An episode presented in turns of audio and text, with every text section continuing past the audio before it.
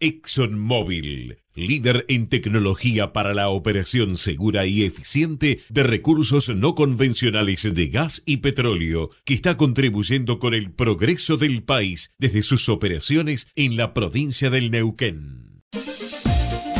Parque Eólico Arauco es una empresa estatal que genera recursos genuinos al transformar el viento en energía eléctrica y con sus utilidades impulsar el desarrollo productivo de La Rioja a través de mecanismos que permitan hacer sustentable la producción agrícola ganadera en la provincia. Parque Eólico Arauco, presente y futuro.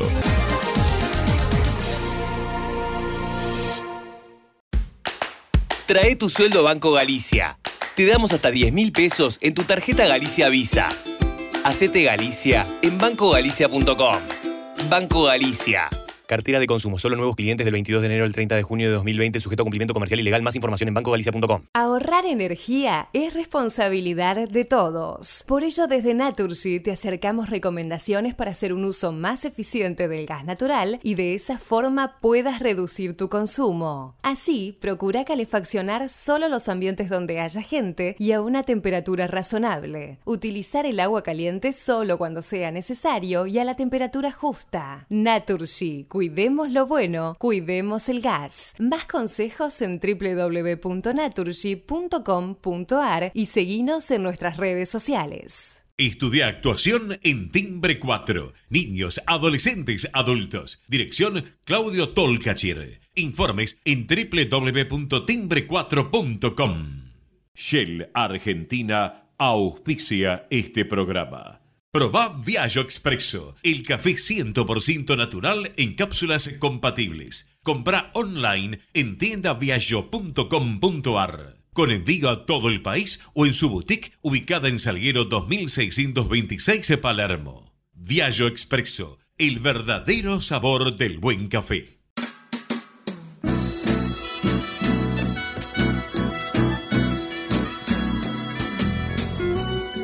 Entrevistas con los protagonistas de la política, la cultura, el espectáculo, la música y el deporte.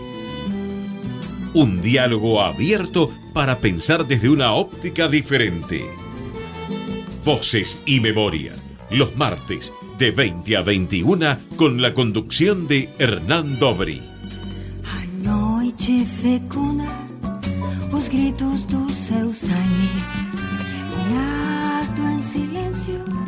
Buenas noches, bienvenidos a una nueva emisión de Voces y Memorias. Hoy nos acompaña una periodista, locutora, escritora, editora. A los nueve años llegó a la Argentina desde su Italia natal, estudió el secundario en la Escuela Superior de Lenguas y Letras Modernas y, Letras Modernas en la Universidad Nacional de Córdoba, carrera que no pudo concluir. Se formó como locutora nacional en el ISER, comenzó a trabajar en televisión en Córdoba en el Canal 10 y luego pasó al 12 cuando se instaló en Buenos Aires, condujo programas en Canal 13 y en Radio Municipal. A lo largo de su carrera participó de numerosos programas radiales de televisión abierta y por cable. En paralelo ha escrito cerca de 40 libros para chicos y puso en marcha y dirigió el Departamento de Literatura Infantil y Juvenil de Editorial Sudamericana, donde creó colecciones como Panflauta, La Pluma del Gato, Los Caminadores, Cuenta América Naturaleza, entre otras. Además publicó poesía y relatos para adultos. En 1999 junto a uno de sus hijos creó su productora Medio Mundo TV, de donde produjo y desarrolló sus, sus últimos programas y generó contenidos documentales. Entre algunos de los libros infantiles que publicó se encuentran La silla de imaginar, Barco Pirata, Marisa que borra, Nariz Roja, Nariz Verde, toda la serie de Lola, la serie de Mona Lisa. Para adultos escribió los libros de poesía Paese, Arte Povera, Movimiento y la novela En brazos del enemigo. Publicó también dos discos, Candela Cuenta Cuentos y La Luna de Canela. Entre algunos de los programas de televisión y radio que, ha hecho estaban Buenas tardes, mucho gusto, Para Crecer, La Luna de Canela, Con Canela, La Gallina Verde, El Periodismo que Viene y Colectivo Imaginario. Recibió numerosos premios como el Conex, el Martín Fierro, el Fun TV, el White Ravens, el Pregonero de Honor y fue declarada, recibió también la Orden del Caballero y la Medalla de Oro del Estado italiano y el gobierno de la ciudad de Buenos Aires la reconoció como personalidad destacada de la cultura y le otorgó la medalla del Bicentenario por su trayectoria dedicada a la promoción y difusión de la cultura. Canela, muchísimas gracias por estar con nosotros. Gracias, muchas gracias por invitarme. Te escucho y no puedo creer que haya hecho todo eso. ¿En serio? Es mucho, sí, sí. Pero los años pasan y como son intensos los míos, en cada uno puse una monedita. ¿Cómo lo ves hoy, con el paso del tiempo, toda esta obra? Y con un poco de angustia, digo, tanto trabajé, Dios mío, ¿cuándo dormí? ¿Cuándo crié a mis hijos? ¿Cuándo? Porque además hay diez nietos, o sea, eso no nace de la nada. Una familia, un, un hogar, ¿no? Y yo misma, que a veces me pregunto, ¿estoy? ¿Y cómo, cómo te organizabas con todo esto?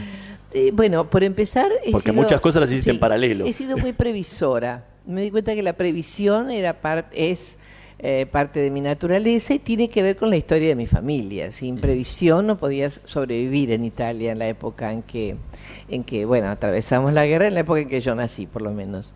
Y la previsión incluye que, por ejemplo, mm, a mí me gusta, ten- acá se habla mucho de la heladera llena. Yo no sé si llena, pero provista y previendo que puede llegar alguien y que le voy a, a servir un té, o que llega uno de mis hijos, o que vienen los nietos. Entonces está, hay una caja que es el kiosco de la abuela. Para que nadie le falte nada. no, para que encuentren una sorpresa y, en fin. Chocolate no, no me convides con chocolate. ¿eh? No, no, no puedo comer nada dulce en este momento, estoy condenada.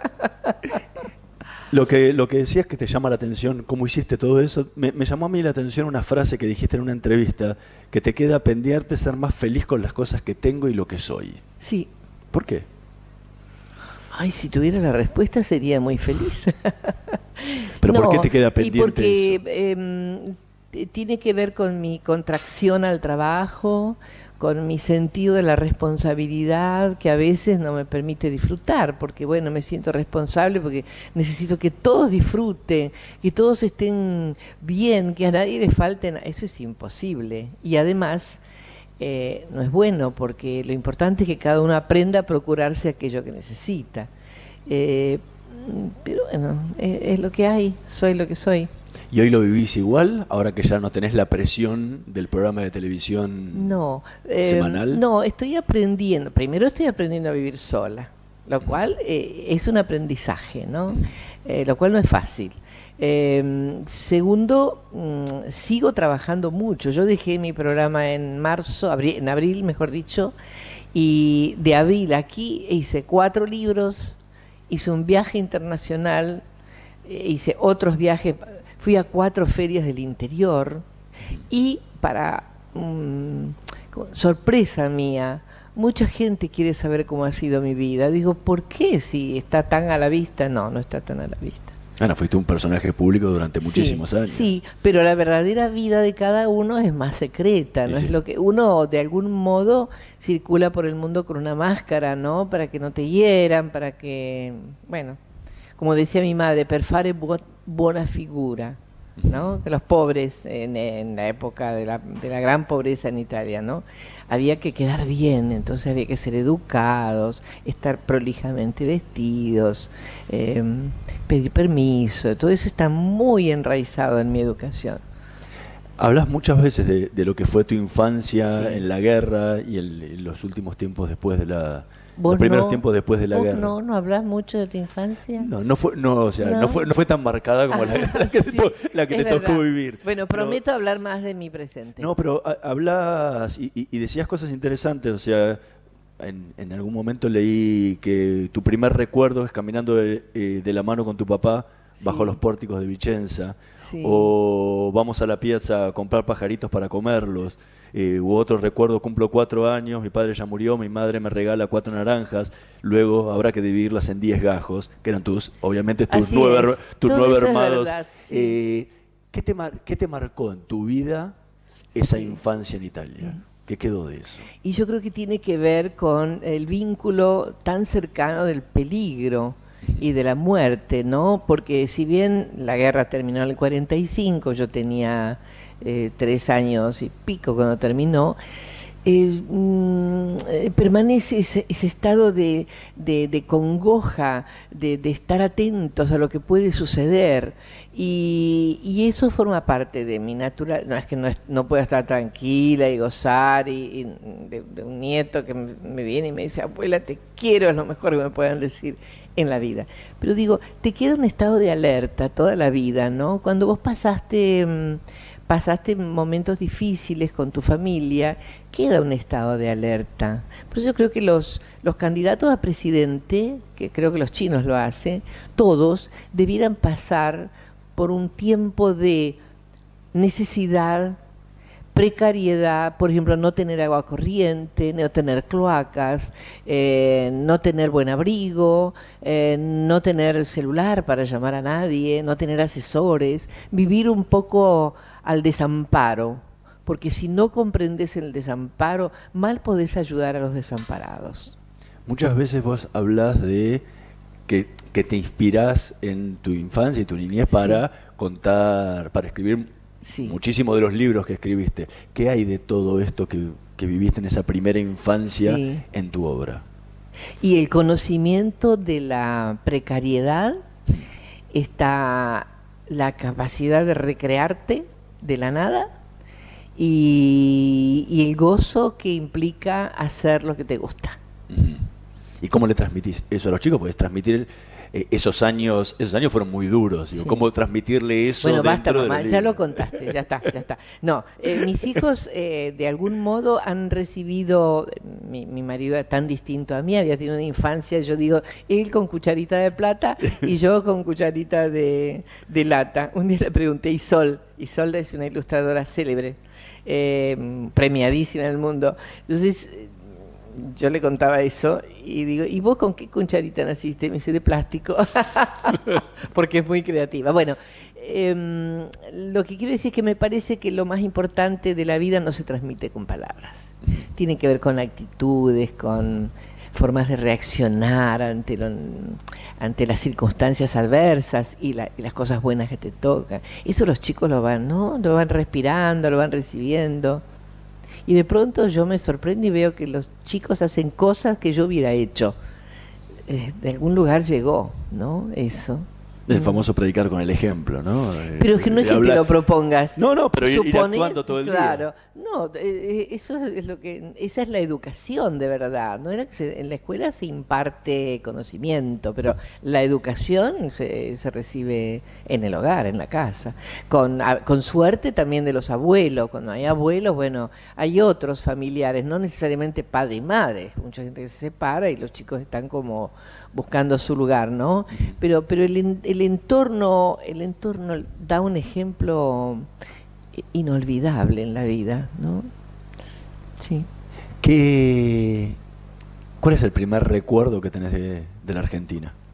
Ah, a ver, el primer recuerdo. Allá en Mar del Plata, ¿no? primero nosotros no sabíamos que esto era Argentina, esto era América para nosotros la, idea de la Argentina surgió en la escuela, ya cuando llegamos al puerto y nos pusieron, eh, sí, Argentina, y que nos pareció una palabra argentina, una palabra tintineante, con, plata, con brillo, linda. Em, a ver, el primer recuerdo son muchos, pero el, primero, mira, eh, no, no, ¿ves? No es un buen recuerdo, porque tengo esa tendencia a recordar cosas.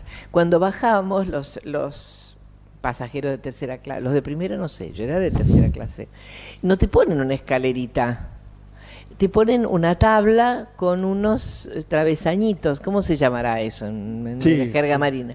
Entonces vos tenés que caminar, vas en un plano inclinado y de pronto una tablita te... Ese es un recuerdo que como yo le tenía mucho miedo al mar y el mar estaba en los dos costados, había me acuerdo un alambre, no es que había un resguardo era, tercera clase. No, no, no sé qué pasaba con la primera. Supongo que los chicos de la primera también sufrían si, si, si, si eran inmigrantes.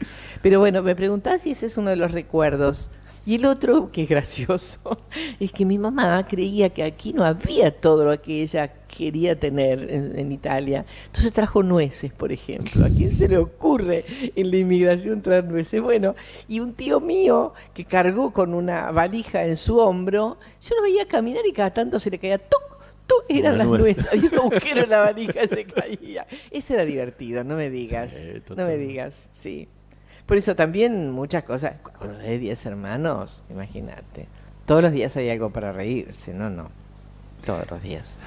Estamos conversando con Canela. Vamos a escuchar el primer tema que eligió para esta noche de Voces y Memorias, La Saeta en la voz de Joan Manuel Serrat.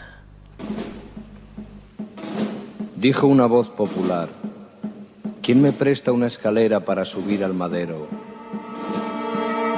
Para quitarle los clavos a Jesús el Nazareno. Oh, la saeta el cantar al Cristo de los gitanos, siempre con sangre en las manos, siempre por desenclavar. Cantar del pueblo andaluz, que todas las primaveras anda pidiendo escaleras para subir a la cruz, cantar de la tierra mía que echa flores al Jesús de la agonía y es la fe de mis mayores. O no eres tú mi cantar puedo cantar ni quiero a este Jesús del madero, sino al que anduvo en la mar. O no eres tú mi no puedo cantar ni quiero a ese Jesús del madero, sino al que anduvo en la mar. O no eres tú mi cantar, no puedo cantar ni quiero a ese Jesús del madero, sino al que anduvo en la mar. O no eres tú mi cantar.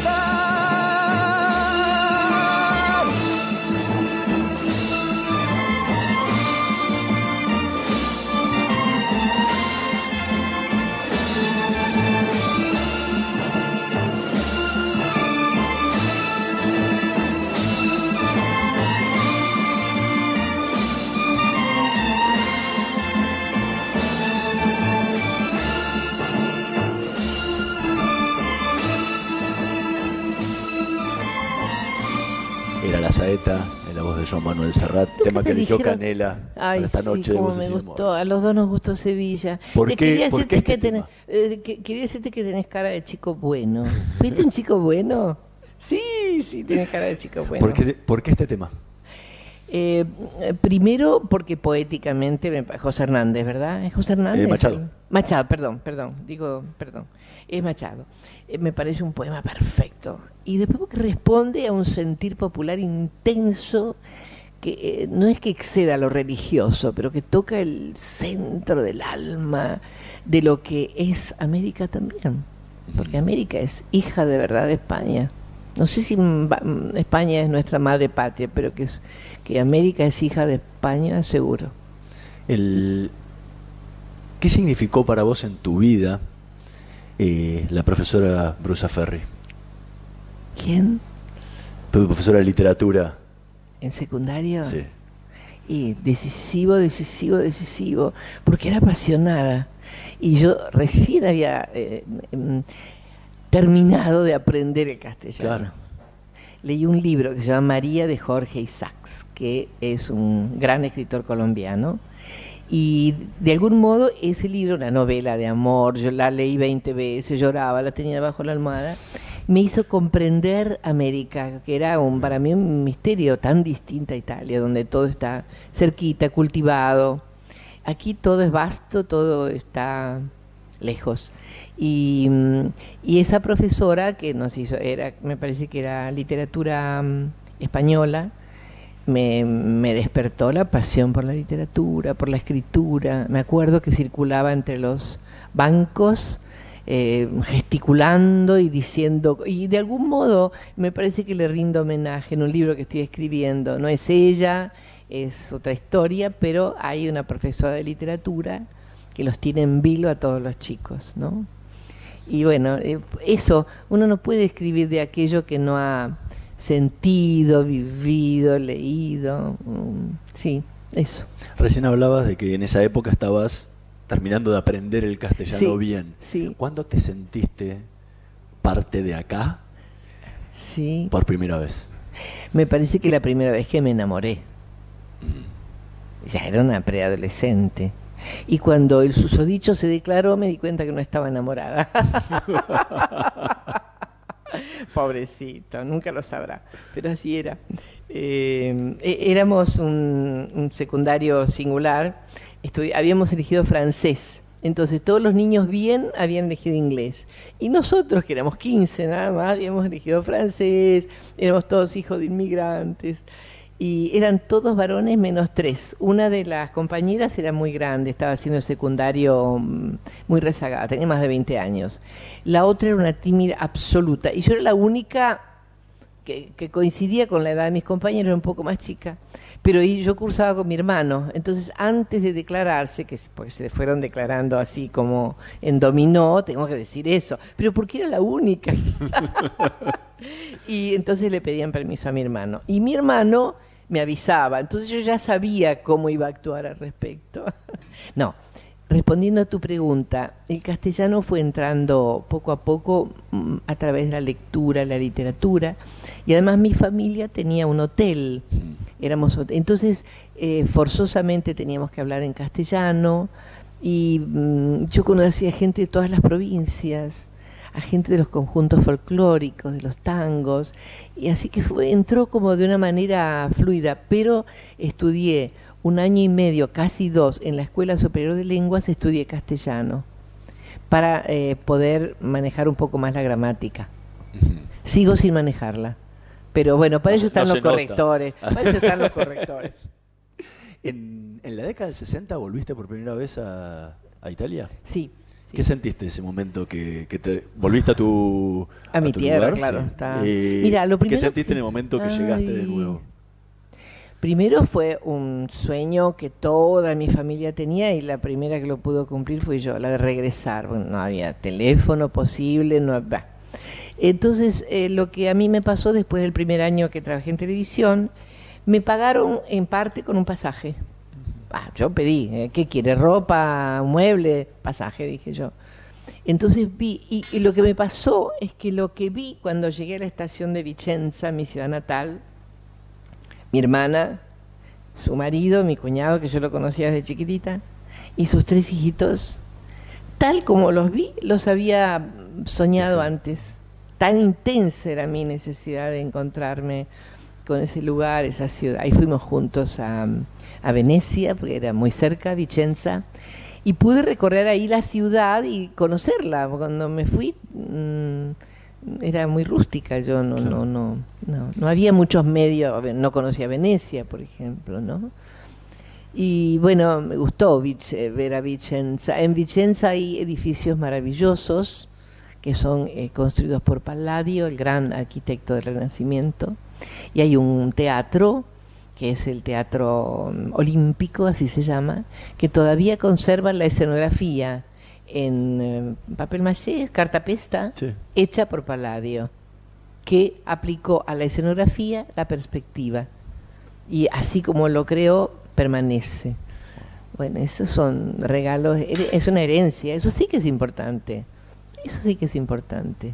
El- antes hablabas de que, de- del comienzo del estudio del castellano y tus primeras poesías fueron más o menos en la época en que estabas allá en Córdoba trabajando en la Renault. pésimas, por pésimas. ¿En qué eran?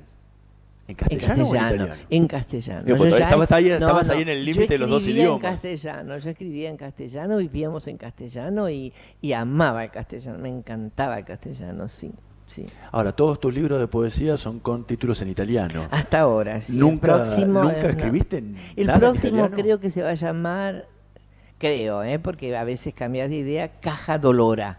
Porque le quise poner el femenino al dolor, ¿no? No, hay- no es justo que siendo nosotras las que parimos con dolor, el dolor se lo lleven ustedes en masculino, no. Entonces quiero que se llame Caja Dolora, que vendría a ser mi corazón. Eh, ¿Nunca escribiste nada en italiano? Sí, A veces se me escurren, se me escurren palabritas, frases, ¿no? He escrito cartas, leo mucho in italiano, ma scrivere in italiano è difficile. Non è facile. Hablar me sale, escribir me, me cuesta un poco. Puedo, lo hago desde, desde ya. Pero nunca nada. Pero suponete, hago mi, escribo en una biografía mía para una edición italiana que incluye a poetas argentinos de origen italiano. Entonces la escribo en castellano y la traduzco. Me sale mejor así. El, en tu proceso de, escritura, mm. vos has escrito poesía para adultos, has escrito libros para chicos y para jóvenes, has escrito novelas para adultos.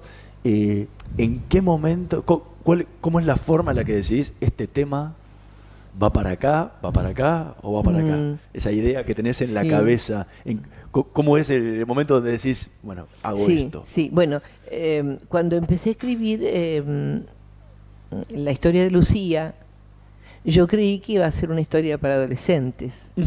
Y a la página número 4 me di cuenta de que me era imposible contar esa historia eh, si no era para adultos. Ahora, si la lee un adolescente la va a entender, por supuesto, pero tiene escenas fuertes. Sí, em, en cambio, ahora estoy escribiendo una novela que se llama Ensamblados, que es la historia de dos familias que se ensamblan. Eh, y los hijos de unos y de otros no quieren vivir juntos. Son preadolescentes y niños. Los preadolescentes entran en combate.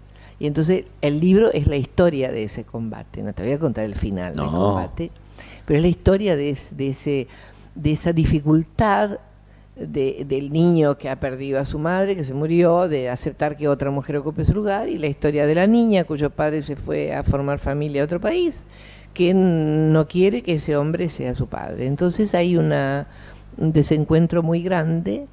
Y, bueno, y mientras estaba escribiendo, pues está prácticamente escrita, faltan cosas todavía. Ah, me divierto, por ejemplo, cuando describo el casamiento cuando describo el casamiento, se invento un casamiento. Esa, esa, la descripción de la ropa, lo que dice la jueza, cómo actúan ellos, cómo, cómo se, se saludan los hijos. Eh, todo eso es motivo para mí, a mí me entusiasma mucho eso. Y me doy cuenta escribiendo que hay cosas que no puedo poner porque es un libro para adolescentes. Es una delicada línea que pasa por el nivel de comprensión que yo no tengo que confundirlo a un posible lector, no tengo que confundirlo, tampoco le puedo servir algo en bandeja. Claro. Pero hay cosas que pueden estar sugeridas y no y no duramente dichas. Y, aparte hay cosas que me imagino que tienen que tienen de conocimiento un adolescente y hay cosas que tienen conocimiento un adulto. Y, y, después hay un hay una cosa que hay que tener en cuenta también y es que hay mucho humor en el libro, ¿no? Eh, y porque ese es un factor que mantiene el humor y drama, las dos cosas. Tiene que haber drama, ¿no? Suspenso. Estamos conversando con Canela, vamos a hacer una pequeña pausa, en un minutito más volvemos con más voces y memorias.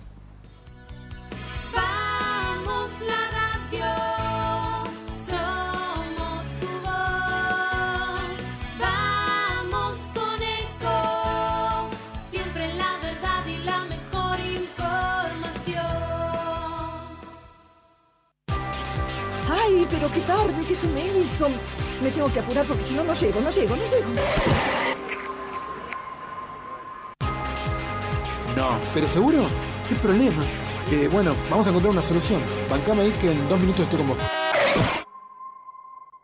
Bueno, vos ahora te tenés que ir. Sí, pero yo quiero hablar de esto ahora. Cuando llegue a casa te llamo. Tres de cada diez muertos en el tránsito son peatones. Cruzá siempre por la senda peatonal o esquina, respetando los semáforos. Allí, todos los vehículos deben darte prioridad. Luchemos por la vida. Descarga gratis de tu celular la aplicación Ecomedios. Podés escucharnos en vivo, informarte con las últimas noticias y entrevistas en audio y video. Búscala y bajate la aplicación Ecomedios. Podés vernos en vivo en ecomedios.com. Ecomedios.com. Contenidos audiovisuales. Conectate con nosotros. Twitter arroba ecomedios 1220. Voces y memoria. Una hora con los protagonistas de la política, la cultura, el espectáculo, la música y el deporte para pensar desde una óptica diferente.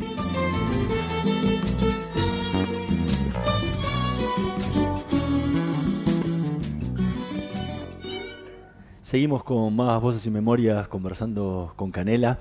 Recién hablabas de tu novela que estás terminando y quería consultarte sobre el proceso de, escritura. Mm, En alguna mm. entrevista decías que es un trabajo que requiere paciencia y pasión, la misma que aplica a los niños cuando juegan. Hay que escribir y escribir, corregir y pulir como se pule la madera. No salen las cosas bien. ¿Cómo es, cómo es ese proceso desde que arrancás, desde que surge esa idea, desde que te sentás a escribir? ¿Cómo, cómo es tu proceso? Te doy un ejemplo. Em, en la novela eh, me era necesario em, descubrir quién había enviado unos anónimos. O sea, hay, muchísimos caminos para ese descubrimiento, ¿no? Y yo creí que lo había inventado ese camino. No, no, no, forma parte de una famosa película argentina, secreto de sus ojos, donde, bueno, no, no voy a contar los detalles. Bueno, la cuestión es que para llegar a esa instancia, consulté con un juez para saber cómo es el tema de los anónimos, el- la responsabilidad. Consulté con un mecánico, porque hacía falta una máquina en el medio. Eh, consulté con un- todo lo que tiene que ver con una agencia de investigaciones. No es que lo vaya a usar todo, pero necesito saber todo. para- Entonces después, una vez que fui averiguando, voy entendiendo cuál es el camino por el cual el personaje o los personajes transita. ¿no?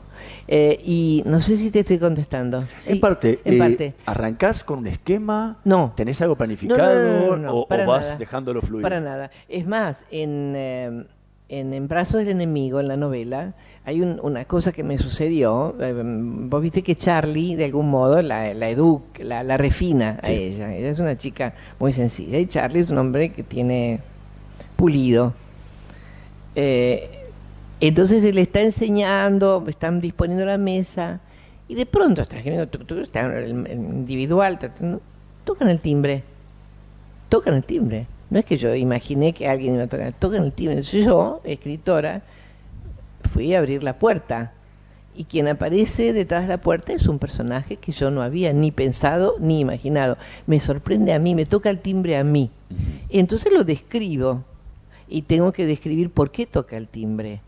Si es que está angustiado, ¿por qué está angustiado? Si le invitan a comer o no le invitan a comer. ¿Qué están comiendo? Pero lo sustancial es que ese hombre aparece sin que yo lo haya previsto, ¿no? No es que todo el tiempo, todo el tiempo eso suceda, pero quiere decir que te puede suceder. ¿Pero tenés idea cuál va a ser el final? ¿O el final va surgiendo a medida que No, avanza? el, el final se te aparece como una, un cierre de una historia que te alberga durante, imagínate, cinco años de escritura. Te alberga durante cinco años y esos personajes te acompañan y te, te seducen o los rechazás o, o los cuestionás, ¿no? Es mi manera, por lo menos. ¿Y con los libros para chicos te pasa lo mismo? ¿Que son mucho más cortos en extensión? Sí. No, con los libros para chicos eh, hay algo, mm, eh, la brevedad, estamos hablando de libros para niños, Sí, no, para- no novelas. La novela es otro emprendimiento. Y si no, preguntar a la autora de Harry Potter.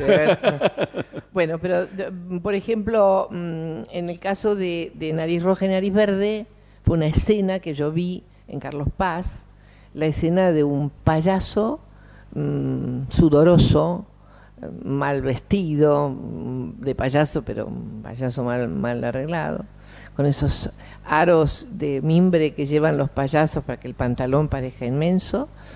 Y eso, eso me ayuda a imaginar su, eh, de- su des- desazón, su incomodidad. Entonces la incomodidad es la base de ese personaje y detrás viene su familia que está más incómoda que él. Vi es- eh, yo vi esa imagen y ahí se me ocurrió la historia. ¿Te cuesta escribir y publicar lo que escribís? No, yo tengo un. Primero publiqué mis primeros libros yo misma como editora, cosa que en la Argentina. No, no por el mercado, ¿eh? sino publicar tu obra. O sea, ¿Y me cuesta en qué sentido? No, te lo pregunto porque en Marisa No. que borra, Mm. ¿sí? decís. eh, nació cuando una noche eh, tu hija Constanza no se quería dormir. Sí. Muchos años después lo escribí, pero creo que no fue tan fácil animarme a publicarlo. No, porque fue mi primer libro publicado. Y yo era editora. No, perdón, no era editora. Marisa que borra me hizo editora porque fui llevando el libro a distintas editoriales. Todas me dijeron que sí, entonces yo me puse a elegir la que más me gustaba, que fue Sudamericana.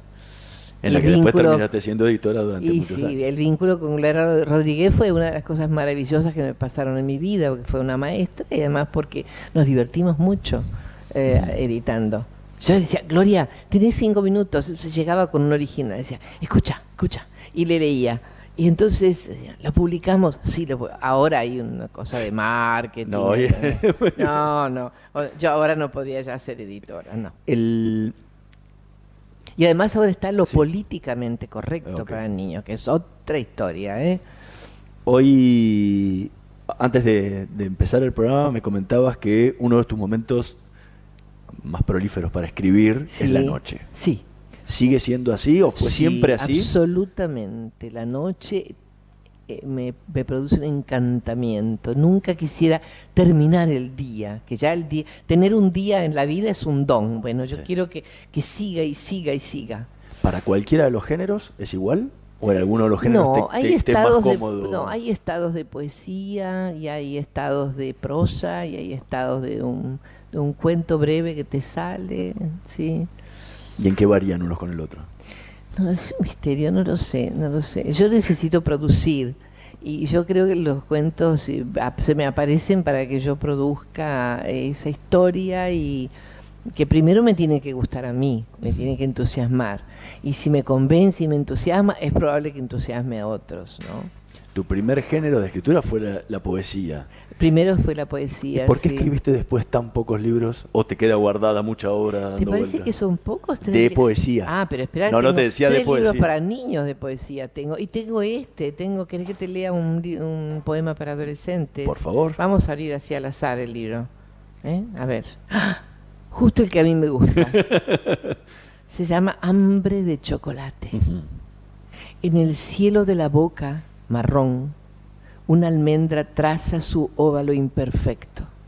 Procede la piedra de los dientes. La lengua lanza hacia abajo el fuego del sabor y en lo profundo, en lo lejano, el placer se pierde. Como en toda batalla, la conquista nunca es para siempre. Esto es para adolescentes, ¿eh? son todos poemas de amor y todas estas cosas. ¿Y cómo es el contacto hoy con los adolescentes a través de la poesía? Bueno, este Porque es un género que por ahí no, no, no es tan fuerte hoy en día como No, en- pero con este tuve bastante éxito, debo decir. Y porque yo me, me fui a mi adolescencia y además estoy atravesada por la adolescencia de mis hijos todavía, que ya son, y de mis nietos, nietos ahora. ahora, ¿Mm? Viajé con un nieto adolescente a Europa, estuvimos juntos 40 días. Y me, me, me ilustró mucho acerca de lo que sienten y piensan los chicos a esa edad. Hace un tiempito decías que en lo que me queda por vivir quiero escribir. Sí, ¿Qué es lo que querés escribir que hasta ahora no hayas escrito? Lo que venga. no, no. No, pero Voy imagino que te imaginando, te, cuento, tengo ensamblados por un lado, pues tengo la historia de un violín que está ahí investigada, ¿m? de un violín que vino de Europa eh, en manos de un inmigrante y que fue el regalo, lo, que le dejó el dueño de una villa de, de Palladio que era un hombre muy rico, un judío que tocaba el violín, eh, coleccionaba violines, tocaba el violín, tenía tres, pues tampoco. Y entonces digo, si no regreso, eh, la zona en la que yo nací hubo mucha persecución de los judíos, si yo no regreso, el violín será la herencia para tus hijos. Y eso sucede en la novela, ¿no? Entonces es la historia de ese violín que viene a América, que es tan valioso que el chico lo esconde, lo tiene un, ¿cómo se dice? Un artefacto, lo mete debajo del, del col- no del colchón de la cama, para que si vienen ladrones nunca lo encuentren.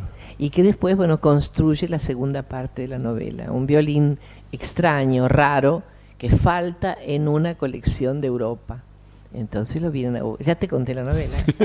ahí está, ahí está. Ayer estuve con Gintoli, que es muy, muy querido amigo mío, Rafael Gintoli, y él, yo tuve muchos encuentros con él y fui anotando, ¿no? Cómo se limpia un violín, cómo se guarda, cómo se lo cuida cuando se viaja con el violín, todas esas cosas, el vínculo con el alumno.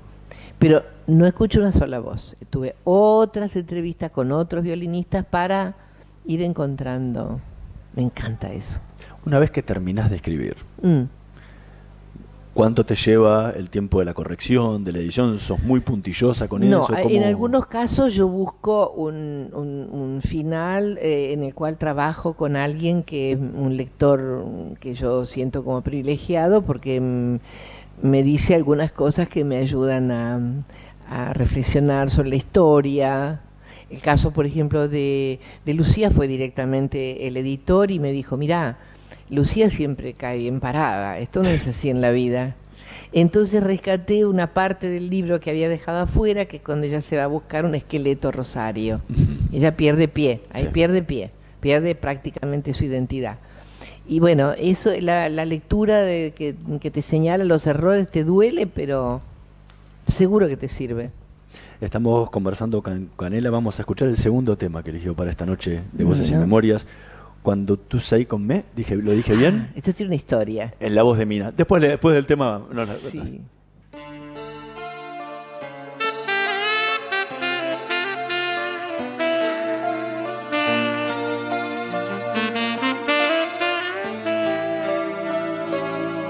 C'è un pugnale nel mio animo, di nascosto guardi me, tu stretto a lei e nel mio stomaco sento come un pugno ormai, stai provocandomi, fissandomi, è un invito muto il tuo, ma cosa aspetti mai? Forza arrenditi, questo tu mi stai chiedendo ed io. Ho già perso l'equilibrio, sono ipnotizzato ormai dagli occhi tuoi e non mi importa se, se c'è un'altra accanto a te, seguo ogni gesto tuo, lo sguardo tuo, la promessa acerba e poi l'intesa tra di noi, l'impossibile, ed invece sto pensando a quando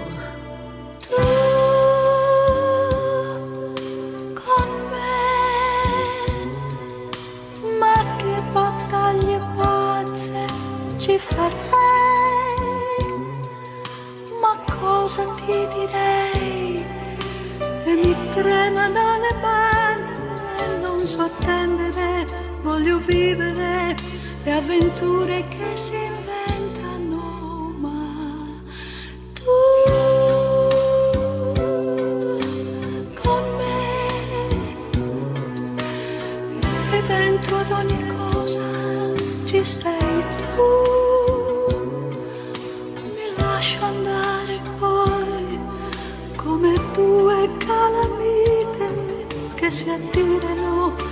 abbracciamo noi e davvero non mi sento in colpa. Sono solo un po' impacciata io poi mi sciolgo quando tu mi chiami, amore mio, e fai il cinico per giocare un po' con me, innamorata io, finalmente anch'io, ci vediamo ancora vuoi, stropiccio gli occhi miei per svegliarmi, ma io non sono mai stata tanto sveglia.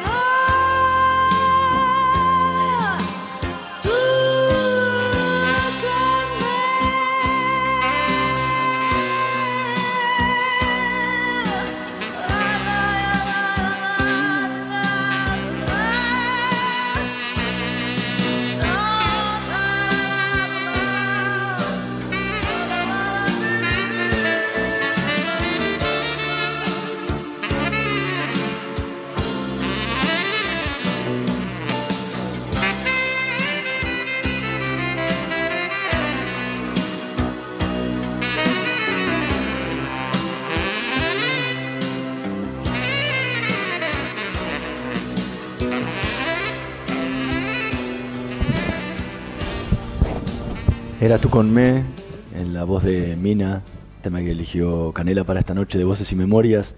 ¿Por qué, está, por qué este tema de Mina? Eh, Mina eh, pertenece a un momento glorioso de la televisión italiana que llegaba a la Argentina y el famoso Studio 1, que era un eh, estudio inmenso, lleno de público. Ahora las cámaras van donde la gente está. Antes las cámaras no podían moverse, entonces la gente venía y ella cantaba eh, el cierre y la apertura no era esta canción, y, y era como la, la principal, Suret, eh, la cantante maravillosa, pues tiene un, además un registro inmenso, ti- eh, ella. Y además en general lo, lo que canta es de una calidad poética muy interesante y me gusta, me, una época de mucho romanticismo, equivalente al bolero nuestro, ¿no? Estas eran las canciones así con, con un fondo de jazz rítmico muy interesante. Recién hablaba, hab- estuvimos hablando bastante de En brazos del enemigo, y, ahí, y en un momento de- dijiste que Lucía tiene una sensibilidad muy especial, una voluntad muy fuerte que logra construirse de a poco. En su crecimiento tuvo mucho que ver la mudanza de un lugar pequeño como Cuesta Blanca, en Córdoba, a Buenos Aires. ¿Qué hay de ese paso tuyo de Córdoba a Buenos Aires? en- Bueno, no, no es tan así porque el, el pueblo que Cuesta Blanca es realmente un, es un pueblo de, es de veraneo. Y yo eh, eh, viví en Córdoba y sola desde muy joven. Así que eh, esa experiencia directa no la tuve. Pero sé lo que es vivir en un pueblo de verano, que en el invierno queda descampado de gente. Puedo sentir eso y sobre todo sentir el extrañamiento que te produce Buenos Aires. Eso sí lo viví. Eh, Buenos ¿Qué sentiste Aires es- cuando llegaste a Buenos Aires? no, yo vine a, a vivir a Buenos Aires de la mano de mi marido. Lo que más que quería, lo que más quería en el mundo era estar de su mano. Así que me la fue mostrando de a poquito, ¿no? Y sobre todo me mostró al- a Buenos Aires que él amaba y me la hizo querer también, ¿no? ¿Cuándo te sentiste parte de la ciudad? Cuando hice el video sobre el, el barrio de San José de Flores, donde vivía, yo Ujú. quería saber de quién había sido la tierra en la cual yo sembraba las plantas de mi jardín.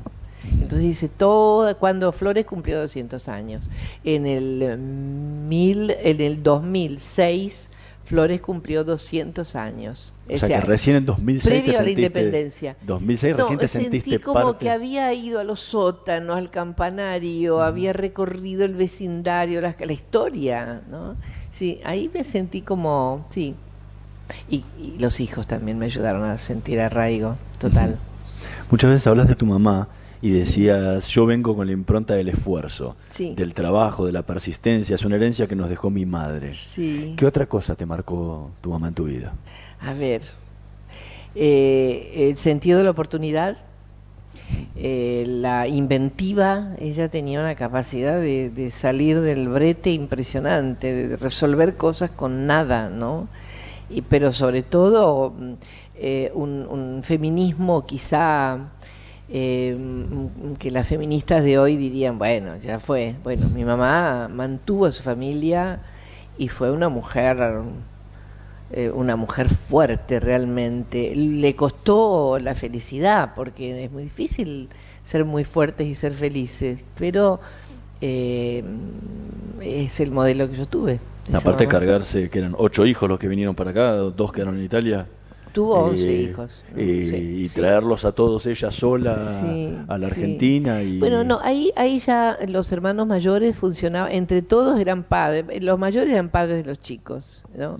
Y sostenían también a mi mamá. Fue una urdimbre de, de colaboración que continúa hasta el día de hoy. Nosotros, entre hermanos, tenemos un vínculo, nos sentimos muy deudores de los mayores, muy deudores.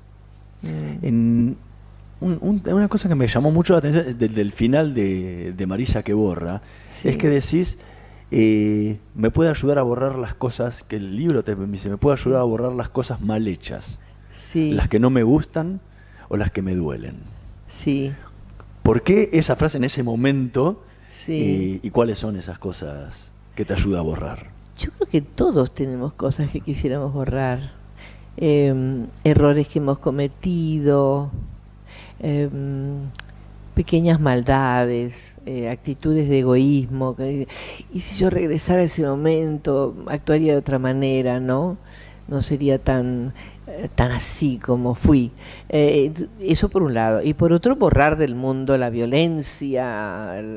La violencia es parte de la vida, es inútil, no, no podemos vivir bucólicamente amándonos nosotros a nosotros. Hay que vivir también con el odio, pero hay que domesticarlo, ¿no? Entonces hay que borrar esas cosas del mundo que hoy lamentablemente han crecido. Nosotros creímos que la cultura iba a contribuir, la comunicación iba a contribuir, no, no, al contrario, pare- parecieran, eh, diga, fogonear lo peor que tiene el ser humano. Entonces cuando, cuando hablo en primera persona no me refiero a las cosas propias, ¿no? La injusticia, la, la privación de lo indispensable para mucha gente, em, la corrupción. la corrupción la borraría, ¿sabes cómo?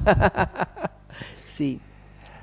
Una pregunta que tiene, que abarca casi todo lo que veníamos hablando. Sí. ¿Por qué escribís? Escribo porque me gusta, porque mi piace. y luego porque creo que, que es una forma también de ser queridos, ¿no? Yo creo que yo necesito ser querida y es tan evidente entre los que me conocen. ¿No? ¿Y te sentís más querida por lo que escribís Y o, por lo, o, o por tu actuación en, en los medios de comunicación? Y son complementarios, ¿no? Porque yo durante mucho tiempo pensé que lo que hacías en televisión se lo llevaba el viento. Recién ahora, cuando me cruzo con gente grande, con chicos que han visto Buenas tardes, mucho gusto con la abuela, o los que han visto la luna de canela entre lo- tomando la leche, en esa época en que había solo cuatro canales, y eras fiel a un canal y a un programa, ¿no? No había mm, control remoto. Ahora me encuentro con mucha gente que recuerda vivamente cosas que hice o dije que no tengo la menor idea. Y no tengo la menor idea. El libro, en cambio, a mí me dio siempre, primero, el respeto sagrado por el libro, ¿no? Y segundo, la sensación de que es algo que permanece.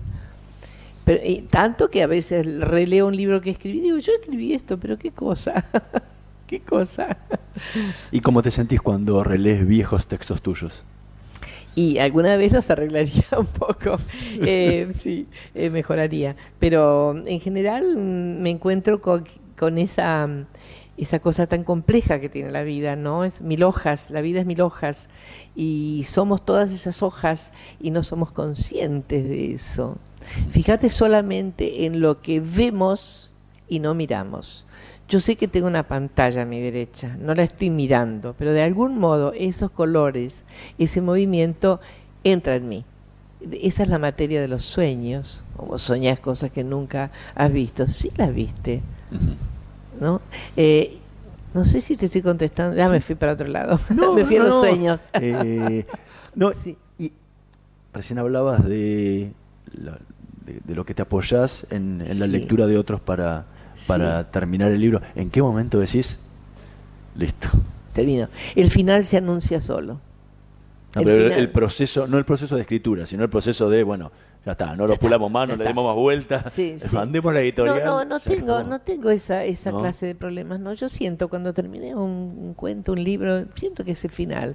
No te olvides que fui editora durante 16 años Sí. y parte del oficio del editor es leer un libro, entusiasmarse o no, o, o, mm, dejarse atrapar o, n- o no, porque no siempre estás del mismo humor cuando lees un original, ¿no? Pero muchas veces lo mismo que me dijeron a mí cuando edité a, no, muchas veces, mira, está muy bien, pero sabes que al final le falta un o cuando sucede esto hay un principio, por ejemplo, un personaje habla y de pronto habla con un lenguaje que no le es, no le es Claro. propio, un adolescente, habla como un adolescente. Entonces, el editor es el que puede leer, tomar distancia de un texto, leerlo. Yo, yo- muchas veces yo leía un libro y me gustaba mucho, entonces lo volví a leer como editora, ya no como lectora. Y entonces marcaba cosas que, y me encontré con gente que me dijo, vos me arruinaste el libro. Eso también existe. Y en el y al momento que lo entregaste, ¿qué es lo que sentís? Ay, un alivio grande. Cuando te dis, cuando eh, no hay cosa más linda que te digan, lo vamos a editar. Lo vamos a editar. No hay cosa más linda. Eh, es una sensación como de plenitud, de, de, tarea cumplida, de algo que por fin sembraste. Es como cuando ves nacer una plantita que le pusieras eso. Sí, sí, mucho de, como lo digo, como si tuviera un hijo, ¿no? es un hijo que tuve. Y después hay, paralelamente a esto, un trabajo muy racional y muy, eh, ¿qué yo te diría?, intencionado, para que eso que estás escribiendo interese a los lectores, que un editor no te lo parta por la mitad. Entonces, por ejemplo, ahora yo me siento muy eh, impresionada por, por esta cosa de lo políticamente correcto que hay que ponerles a los chicos. Creo que es significa un empobrecimiento total. Vos imagínate, habría que barrer de un plumazo a todos los cuentos de hadas. Bueno, ha pasado. Eh. Cada vez, hoy se juzga, se mira con. Sí, pero, pero e, esos cuentos están nutridos de la experiencia de lo ancestral, de la cosa tribal. Eh, son los relatos que se contaban por las noches para conjurar el miedo, los lobos que venían. El lobo que venía no era solo a buscar a Caperucita. Que por otro lado, yo tengo toda una hipótesis sobre Caperucita, ¿no? Mm. Y creo también que esos cuentos, y lo digo desde hace mucho tiempo, han sido contados originariamente por mujeres. Los cuentos de hadas son cuentos de mujeres. Canela, muchísimas gracias por habernos acompañado esta noche. ¿Hablé mucho? No. Bueno, me, me trajiste a hablar. Obviamente, por eso. gracias, gracias. Nosotros nos vamos a reencontrar la próxima semana en Voces y Memorias, en la producción Martín Pereira Bubet, en la operación Javier Martínez y Gerardo Subirana. Nos vemos la próxima semana. En la provincia del Neuquén, ExxonMobil se encuentra operando pozos de recursos no convencionales de gas y petróleo, aplicando toda su experiencia mundial y tecnología de avanzada. ExxonMobil enfrenta el desafío de una demanda de energía cada vez mayor a través de la inversión, la investigación y el fortalecimiento de las comunidades. ExxonMobil está contribuyendo con el crecimiento del país.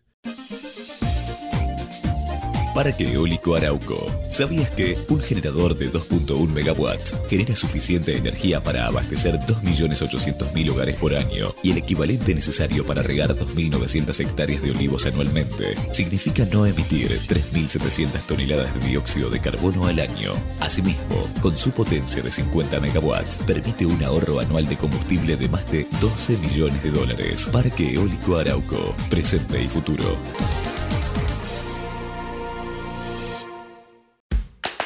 Trae tu sueldo a Banco Galicia. Te damos hasta 10 mil pesos en tu tarjeta Galicia Visa. Hacete Galicia en bancogalicia.com. Banco Galicia.